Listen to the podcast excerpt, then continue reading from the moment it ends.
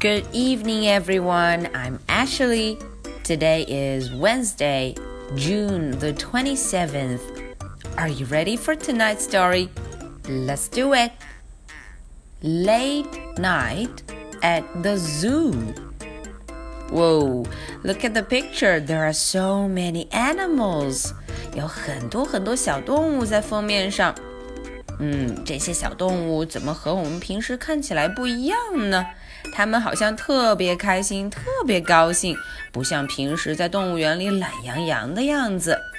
嗯，今天的故事啊，名称叫做《Late Night at the Zoo》，深夜动物园。It's late at the zoo, and the crowds go back home. 嗯，大家瞧，太阳落山了，非常非常晚了，所以呢，大家都回家，不待在动物园里面了。It's late，很晚，late。But do you suppose that we just sit and moan？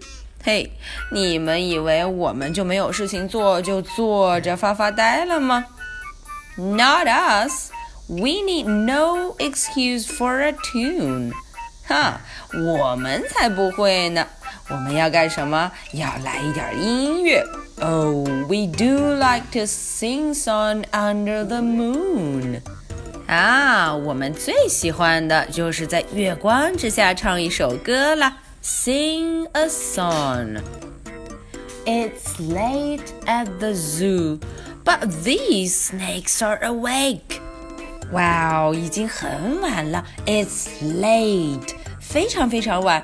可是这些蛇还醒着呢，These snakes are awake. Shall we play a game? Let us chase, you escape. 他们啊，对小乌龟，对 Turtle 说了，嗯，我们要不要玩个游戏呀？Play a game. 让我们追你，你要跑哦。It's late at the zoo. See the big gum trees. 哦，天色已晚，看看这大树上又发生什么事了。These baboons have set up a flying trapeze. 哈，原来呀，他们搭了一个荡秋千 trapeze。 Wow, looks fun. 看起来很有意思哦。It's late at the zoo. Soon the zebras arrive. 哈，这回来的是 zebras. And the pandas are saying, "It's time for a ride."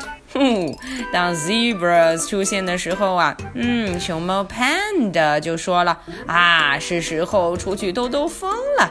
it's time for a ride. And we gallop around until we collide. 哼，我们呢就四处跑啊，四处冲啊，最后我们都撞倒了，摔跤了。Then you see, in the daytime, we just sleep inside. 于是你就会看见，在白天的时候，daytime，白天的时候啊，我们就在动物园里头睡觉，sleep，because we are so tired，因为我们实在是太累了。All right, so this is the end of the story. Now, are you ready for my two questions? Question number one. What animals are there in the story? 哦，这个故事中都有哪些小动物呢？How many animals are there? 嗯，一共有多少位呀？Question number two. Which animal do you like? Okay, so this is the story for Wednesday, June the 27th. I'll be waiting for your answers. So much for tonight. Good night. Bye.